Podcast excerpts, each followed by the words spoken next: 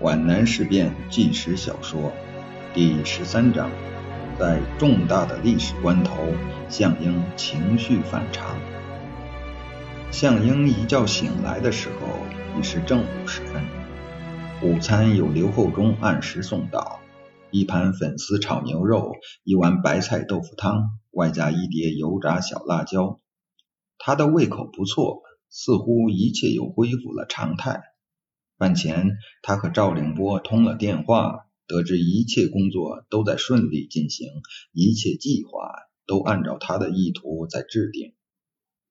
向英不知道干什么好，他体验到一种从未有过的奇异的感情，在房间里来回转圈，只觉得极端严重、极端复杂的重大事情原来如此简单。不该有那么多焦虑和痛苦。他急切地等待着明天快些到来，却又怕明天到来，有些惴惴不安，有些怅惘，有些空虚，还有些失落感。他觉得过分的顺利中可能隐伏着过大的危险。他是处在一种虚假的平静中，其实他的心仍在激愤、忧虑、热望。惶恐等种种截然相反的情绪中挣扎煎熬。他打开书柜，怀着一种占卜的心情，从一排书籍上随意的摸过去。当他发现取出的竟是一本棋谱的时候，心灵感到了一种微震，急忙翻到使用残局技巧局偶那一页。因为残棋变化多端，双方都胜子甚少。短兵相接，箭不容发，回旋的余地极小，胜负均在一招之差。这里面有许多举证，证明在残局中最危险的是容易误算的假棋，或者叫做假胜，也就是不高明的棋手，或者是一时粗心急躁的高手，计算失误，误以为能够一招取杀，置对方于死地。却未料到对方固搂破绽，诱敌侵入。当清醒时，悔之已晚，反成败局。在南进计划中有没有误算？是不是一局貌似轻易获胜，而实则将遭受惨败的假棋？项英变得犹疑不定，手书两端，失去了固有的自信。他想象不出在南进这局棋中。真正的危险藏在什么地方？我这是怎么了？何必疑心生暗鬼呢？向英责备着自己，把棋谱摔进书柜，鼓励着自己。犹豫不决要坏大事，一切已经定了，一不做二不休，即使有危险，也只能奋勇向前了。他忽发奇想，拿起话筒。报社吗？我是向英，白沙同志在不在？什么？到中村去了？这个时候去中村干什么？乱弹琴！让他立即到我这里来一趟。向英急切的等待着白沙的到来，可是这位记者却姗姗来迟。他在难耐的等待中，深深的责怪自己：向英，你是久经考验的革命领导人。你是独当一面的东南局书记，是新四军的主宰。你是老练成熟的政治家，怎么还会有这些可笑的、幼稚的举动？将来在自传中如何来描述在这关键的、决定全军命运的严峻时刻你的心理状态？你急急忙忙叫白沙来干嘛？仅仅是为了下几盘象棋？奇怪的念头。平时日理万机，忙得不可开交，而在这重大的历史关头，反倒无事可做，只好用棋盘上的拼杀来消磨时间了。罗里村的狭窄的街道上响起哒哒的马蹄声，抗敌报记者白沙骑马从他窗下走过，而后向左转弯，在大福地的门楼前下马。向英看了一下时钟。从他放下电话听筒起，整整过去了一个小时。白沙骑教育长冯达飞的马赶来，当他知道政委令他速来的任务时，不仅吃了一惊，有些莫名其妙。政委，我们有大的行动了吧？记者在向英对面坐了下来，接过刘厚忠送来的一杯清茶。你怎么有空？谁说的？向英展开白布画的棋盘，故作诧异的问。教导总队都在议论自由主义。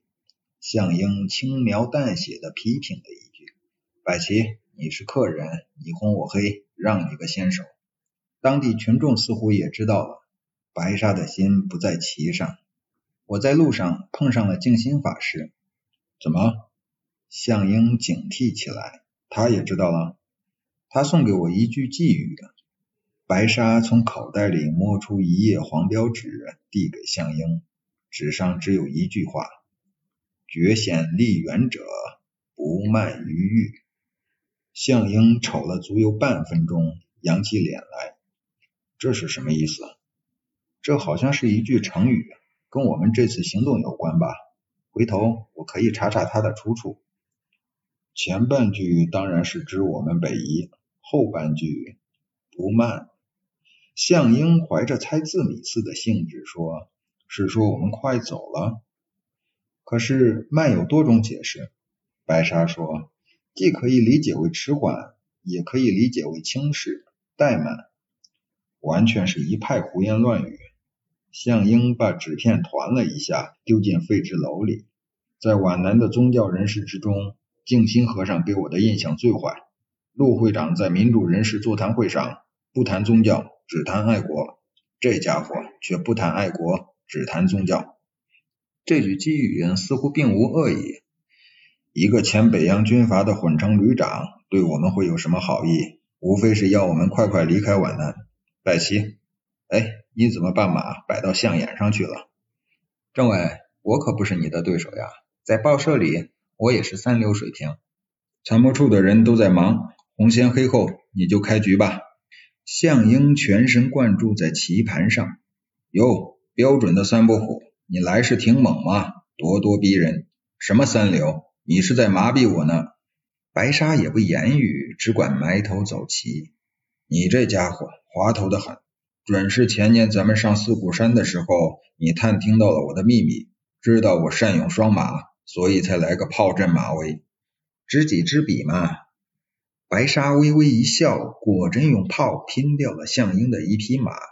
马换炮不算孬，我并不占便宜。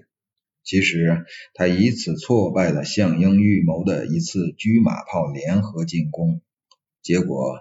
第一局就下成了和棋，第二局更是杀得难解难分，最后出现了一局少有的残棋。项英黑方尚于两组一士，白沙红方只剩两兵，但兵临城下，形势有利。白沙一时兴起，便兵五进一，逼对方将五平六，自存三步之后便可取胜。其实这是误算，项英的黑方并没有一将催杀，而是阻击平八，反而走了一步闲棋静挡。结果红方立即欠行，而只得走兵六平七。四步之后，黑方取胜。白沙恍然大悟，忍不住垂案大叫：“政委，若是可以悔棋重走，我准能赢。你准备怎么走呢？我兵五进一是错的，应该兵六平七才对。”来摆摆看，项英待白沙重走后，也误以为双兵距离已远，对将已无威胁，便信手走将五平六催杀。本以为可以速胜，却没有想到白沙兵五平四，黑方力成败局，这也是一种误算。项英沉思良久，说：“如果再次重摆，我也绝不会输。”重摆后，白沙仍然兵六平七，项英改将五平六为将五进一，结果成为和局，胜败和均在一招之差。项英、白沙两人悉心研究这个残局，深感其意的奥妙无穷。项英紧盯着棋盘，本想让自己激动烦乱的心情疏松一些。可是这盘有趣的残棋却使他产生了一种不应有的幻觉，产生了一种牵挂，心情反而变得更为沉重了。项英的不吉之感在于他们双方都产生过误算，也许人心都是这样。在吉凶未卜、胜负难料、对前程毫无把握的时候，总是产生一种近似迷信的思想，好像一切吉凶祸福都能预先成兆。如果出门远行碰上乌鸦当头国造，就认为倒霉，犹如西方只遇见黑猫。难道这次南进也会是我的误算吗？静心和尚那句模棱两可的寄语。又升上心头。为了摆脱这种思想的缠绕，向英留白沙一起吃晚饭。他发现这位记者不仅是良好的棋友，而且还是愉快的清谈家。记得在四谷山上，你说曾在上海新闻报干过，怎么又不干了？晚饭后，向英不想下棋了。室内生着火盆，温暖如春。他要和白沙聊天。是因为什么丑闻来着？他递给记者一支香烟，其实也只能算是趣闻吧。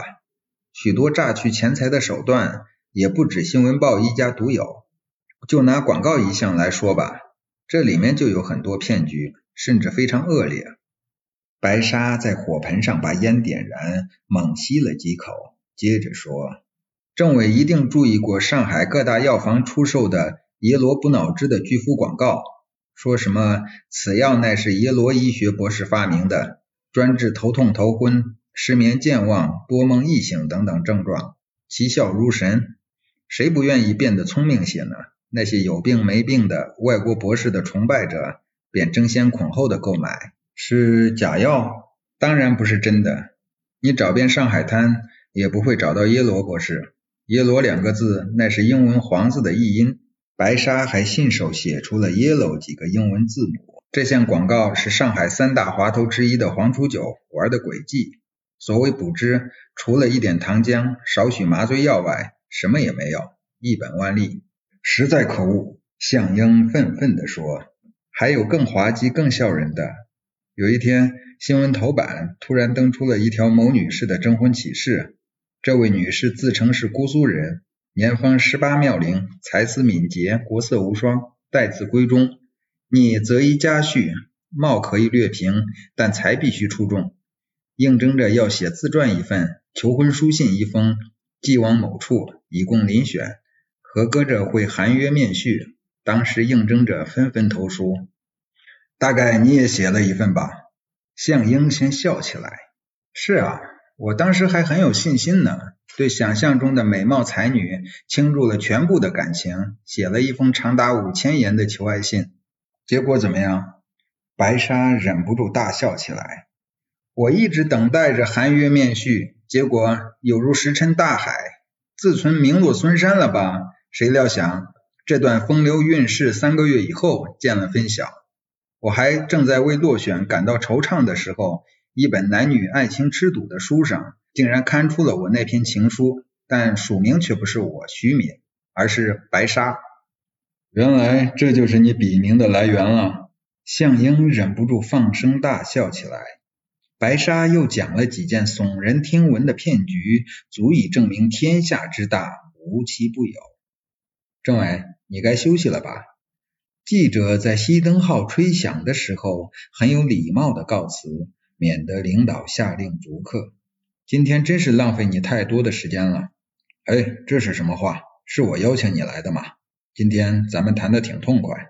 晚上十一点之前我是不休息的。白沙发现向英的弹性很浓，颇有挽留之意，便顺口问道：“听说政委在写自传，我想一定很精彩吧？仅就一九二八年六大期间，斯大林同志亲自接见你。”就可以写一张了。哦，那个我只用了半页纸就写完了。那怎么可能？在个人历史上，这可是个重大的事件啊，应该充分的表现出当时的情景来。这就是你们文化人常说的那种艺术性。可是我只能记录事实。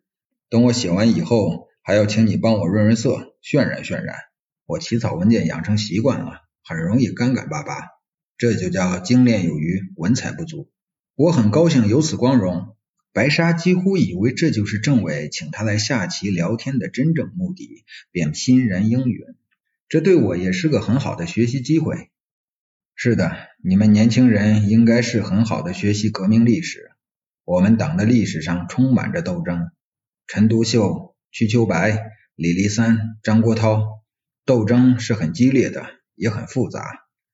恐怕王明路线对我们党的事业损害是最大的吧？还不能这么说，历史上有许多事情是很难做出恰当的结论的。就说一九三一年的春天，在中央苏区发生的富田事件吧。